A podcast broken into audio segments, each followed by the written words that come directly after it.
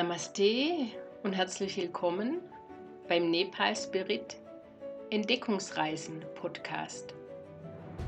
Mein Name ist Sabine Bretsch und in meinem Podcast berichte ich über Nepal, den Himalaya, mein Leben zwischen den Welten, meine Begeisterung für das Thema Klang und was mich sonst so beschäftigt.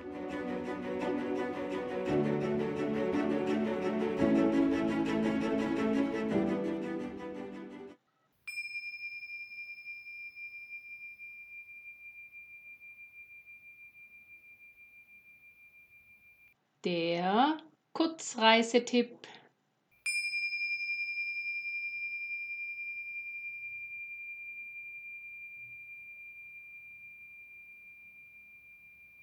Namaste und Hallo, hier bin ich wieder aus Nepal. Heute gibt es den ersten Kurzreisetipp von mir und du erfährst in dieser Episode über den buddhistischen Stupa von Bodhanath. Ja, ich merke schon, die beiden letzten Episoden sind sehr, sehr buddhistisch orientiert. Das kommt natürlich daher, dass die Angehörigen meiner nepalischen Familie Buddhisten sind und ich mich selbst von der buddhistischen Philosophie sehr angesprochen fühle. Aber das nützt dir natürlich nicht viel, wenn du schon sehnsüchtig auf die Beiträge für die Trekkinggebiete und das Wandern in Nepal wartest. Aber ich kann dir versprechen, das kommt alles. Es gibt noch so viele Themen über Nepal und seine Menschen. Bistare, Bistare. Genau. Langsam, langsam. So wie es unsere Guides und Sherpas immer wieder während den Trekkingtouren betonen. Nun aber erstmal wieder zurück zum buddhistischen Stupa Bodhanath. Also, dieses monumentale Bauwerk ist wirklich eine Must-Seen-Sehenswürdigkeit in Kathmandu. Selbst unsere Stammgäste und andere Reisende, die bereits mehrfach in Nepal waren, besuchen dieses Heiligtum, diesen Kraftort mit seinen ganz besonderen Energien mindestens einmal während ihres Aufenthalts in Kathmandu. Der Stupa von Bodhanath ist auch einer meiner Lieblingsplätze.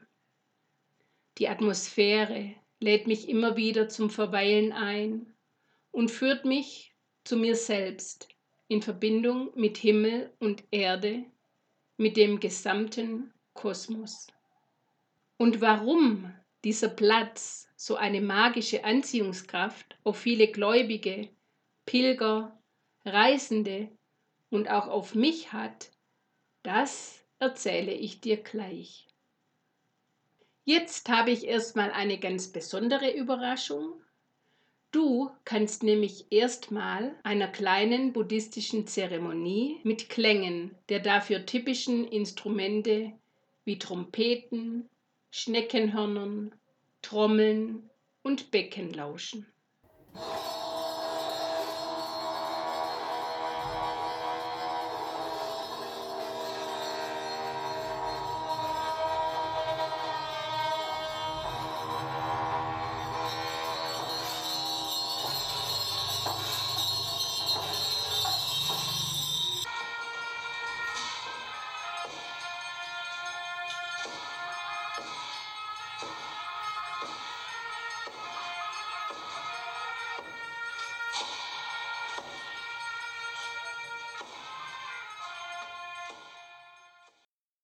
Wow, ich bekomme immer wieder Gänsehaut, wenn ich diese tiefen, durchdringenden Klänge höre. Konntest du dir gerade auch vorstellen, direkt neben den Mönchen zu sitzen und in der Pusa, der heiligen Zeremonie, anwesend zu sein? Das ist doch Wahnsinn, was diese Klänge auslösen können, oder? Und ja, genau diese Klänge, die Rezitationen der Mönche und auch das Hören des Mantras Om Mani Padme Hum sind feste Bestandteile bei einem Besuch des Stupas in Bodenat. Bodenat ist ein Stadtteil von Kathmandu und berühmt für den buddhistischen Stupa. Der Stupa von Bodenat zählt zum UNESCO Weltkulturerbe und ist einer der größten Stupas der Welt. Das Heiligtum gilt als Hauptzentrum der Tibeter in Nepal. Wie viele andere Heiligtümer in Nepal auch, und ich finde, das macht Nepal wieder einmal ganz besonders, wird auch dieses Monument von Buddhisten und Hindus gleichermaßen besucht. Wenn du noch nicht in Nepal warst und den Stupa kennst, beschreibe ich dir kurz das Aussehen. Das eigentliche Heiligtum, ein weiß getünchter Kuppelbau mit einem viereckigen goldfarbenen Turmaufsatz, der Harmika, und einem sich nach oben hin bis zur Spitze verengenden 13-gliedrigen Aufbau, steht auf einem mehrstufigen Sockel. Von oben sieht der Stupa aus wie ein Mandala wie ein geometrisches Schaubild, das das ganze Universum symbolisiert. Wenn du bei einem Inlandsflug oder internationalen Flug die Gelegenheit hast, den Stupa von oben zu betrachten, dann genieße diese ganz spezielle Form. Von oben kannst du auch gut die gelben Halbkreise auf der weißen Kuppel, die eine Lotusblüte darstellen sollen, erkennen. Wie bei allen buddhistischen Stupas schauen die auf den Turmaufsatz gemalten, allesehenden Augen Buddhas in jede der vier Himmelsrichtungen. Die verschnörkelte Nase symbolisiert die göttliche Einheit aller Dinge. Unterhalb des Seidenbaldachins sind überall Gebetsfahnen befestigt, die bis ganz unten hängen, damit der Wind die Gebete zu den Göttern trägt. Durch das verheerende Erdbeben im April 2015 erlitt der goldene Aufsatz der Stupa schwere Schäden. Die Risse reichten bis in den oberen Bereich der Halbkugel. Der komplette Aufbau bis zur Turmspitze musste deshalb abgetragen und neu aufgebaut werden. Damals, während den Bauarbeiten, wirkte die weiße Kuppel ohne den schillernden Aufsatz nackt und bloß. Wer den Monumentalbau in seiner vollen Pracht kannte, dem blutete das Herz. Im November 2016 waren dann die Renovierungs- und Restaurationsarbeiten abgeschlossen und der wiederaufgebaute Tempel konnte eingeweiht werden. Die zahlreich anwesenden Gläubigen und Besucher der Einweihungszeremonie zeigten, welche große Rolle dieses Heiligtum im Leben der Menschen im Land spielt. Vor Losar, dem tibetischen Neujahrsfest, wird der Stupa jedes Jahr neu geweißelt. Die gelben Bögen mit Tagetes Safranwasser nachgezeichnet und neue Gebetsfahnen aufgehängt. Das ist ein sehenswertes Spektakel, wenn die Arbeiter die gefüllten Eimer mit Schwung auskippen und sich die gelbe Farbe in Halbkreisen über die weiße Kuppel ergießt. Für die Mehrzahl der Gläubigen und Pilger ist es selbstverständlich, Spenden für diese Arbeiten und für die erforderlichen Materialien zu geben. Sicherlich fragst du dich schon die ganze Zeit, wie alt dieser Stupa denn eigentlich ist. Leider sind mangels Überlieferungen nur wenig historische Aufzeichnungen vorhanden. Es wird davon ausgegangen, dass das Heiligtum im 5. Jahrhundert nach Christus entstanden ist. Da gibt es allerdings noch eine ganz schöne Legende zur Entstehungsgeschichte des Stupas. Da diese aber den Rahmen der heutigen Episode sprengen würde, erzähle ich die märchenhafte Geschichte ein anderes Mal. Jetzt möchte ich dich dafür mitnehmen auf eine kleine Umrundung des Stupas. Dabei kannst du, so wie die anderen Gläubigen und Besucher, die Gebetsmühlen, die sich rings um den Bau befinden, drehen. Mit jeder Drehung wird das auf einer Papierrolle geschriebene und sich im Innern der Mühle befindende tibetische Mantra Mantra, das ist ein heiliger Vers, das sind Sprechsilben. Dieses tibetische Mantra Om Mani Padme Hum wird mannigfaltig rezitiert. Hier siehst du die alten Menschen, die sind häufig tibetisch abstammend und halten meistens ihre eigene Gebetsmühle in kleinen, mittleren oder manchmal auch in ganz großen Ausführungen in der Hand. Mit Schwung drehen sie diese an, um das Aufsagen des Gebetsspruchs zu vereinfachen. Und schau mal, dort drüben, da tragen viele Pilger eine Gebetskette locker in der linken Hand und schieben nach dem Wiedergeben des gemurmelten Mantras langsam eine Perle weiter. Hast du da drüben die roten Farbtupfer in der Menschenmenge wahrgenommen? Das sind buddhistische Mönche, die in ihren bordeauxfarbenen Roben aus den umliegenden Klöstern kommen und den Stupa mehrfach umlaufen. Lass uns doch noch ein Stückchen weitergehen, bis zur großen Glocke vor dem Tamang-Kloster. Siehst du sie schon? Hier, durch den kleinen Eingang, können wir hochgehen und kommen dann über die Stufen auf die begehbare Plattform. Wollen wir hier links in dem kleinen Räumchen zuerst noch Butterlampen anzünden und die große Gebetsmühle in Schwung bringen?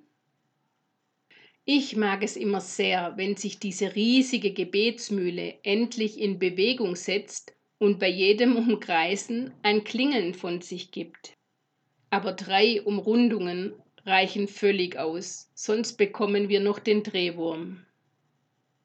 Ja, und die angezündeten Butterlampen, das brennende Flammenmeer zum Gedenken an Angehörige und nahestehende Menschen. Das ist doch ein schöner Brauch, findest du auch?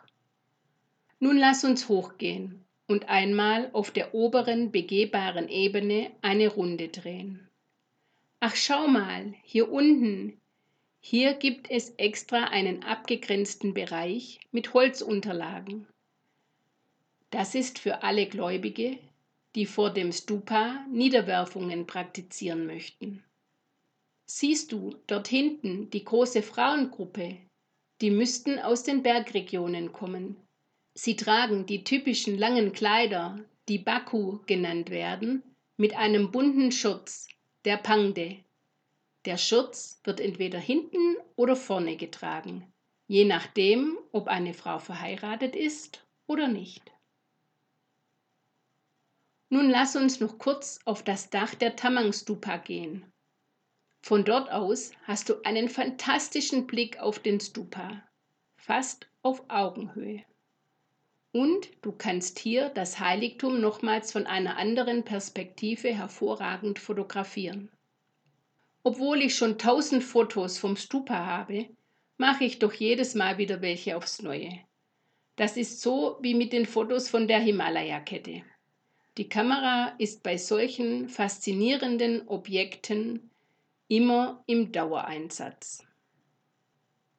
Wenn wir unsere Runde fortsetzen und wir wieder unten sind, dann schau mal auf die gegenüberliegende Seite. Dort befindet sich ein kleiner Tempel, der Harati-Tempel. Dieser Tempel ist der Schutzgöttin Azima geweiht. Azima fungiert vor allem als Beschützerin von Kindern und vor Infektionskrankheiten.